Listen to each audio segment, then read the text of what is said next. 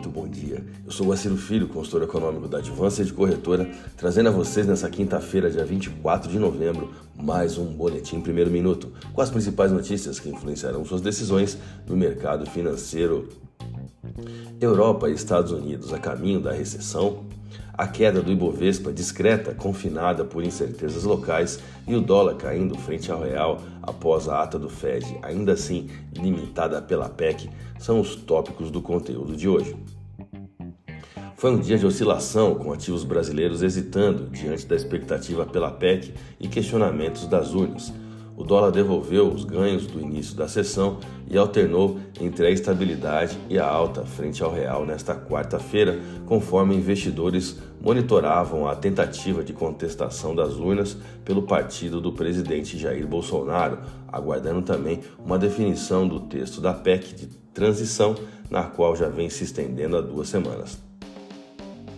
Na véspera, a moeda norte-americana vista já havia subido 1,29%, indo a 5,3798 na venda, em parte pelo pedido de verificação extraordinária dos resultados da eleição de 2022 apresentado pela coligação de Bolsonaro no Tribunal Superior Eleitoral, TSE.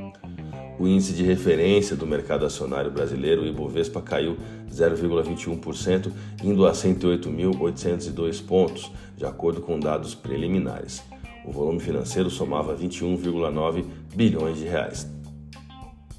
Na Europa, o Banco Central Europeu continuará com o aperto de política monetária, elevando a taxa de depósito em meio ponto percentual no próximo mês, uma vez que teme que o rápido crescimento dos preços esteja se consolidando, apesar de o bloco também já estar entrando em recessão, segundo uma pesquisa da agência Reuters.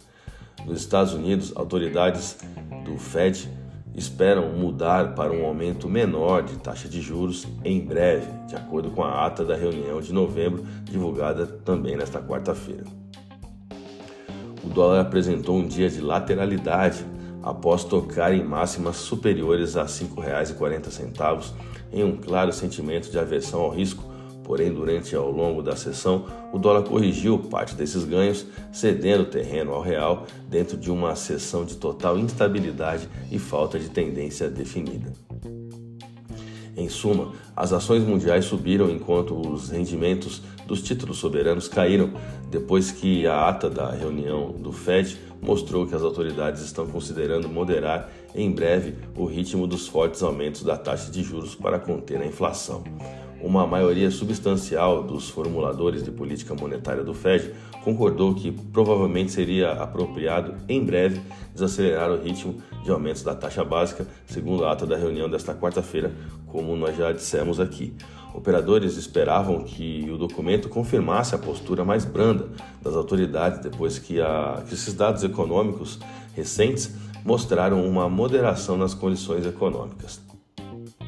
Dados do Departamento de Trabalho dos Estados Unidos mostraram também nesta quarta-feira que os pedidos iniciais de auxílio-desemprego aumentaram mais do que o esperado na última semana, enquanto a atividade empresarial dos Estados Unidos contraiu pelo quinto mês consecutivo em novembro, de acordo com os dados preliminares do PMI composto da S&P Global. Vamos aos gráficos, vou começar pelo dólar. O dólar passou a operar com volume vendedor a partir das 14 horas e 51 minutos dessa quarta-feira, dia 23. O candle, em formato de crucifixo invertido, revela uma sessão onde as ordens de compra perderam força ao longo da sessão, lateralizando a paridade. O volume de negócio da última sessão foi de 181 bilhões de reais em contratos futuros de dólar negociados na bolsa brasileira, que representou uma alta no dólar à vista de apenas 0,03%, com taxa spot de 5,3591. Vamos ao euro. O euro segue em evolução perante o real do Brasil dentro do canal de alta no intradiário. A sessão de total indecisão fez a paridade testar o suporte de 55701, tendo abaixo dessa faixa outra linha de suporte em 55607, ambas taxas spot. A moeda da zona do euro fechou a última sessão com queda de apenas 0,01% e taxa spot de 5,5701. A minha dica você já sabe. Siga nossos boletins para ficar sempre conectado. As principais notícias.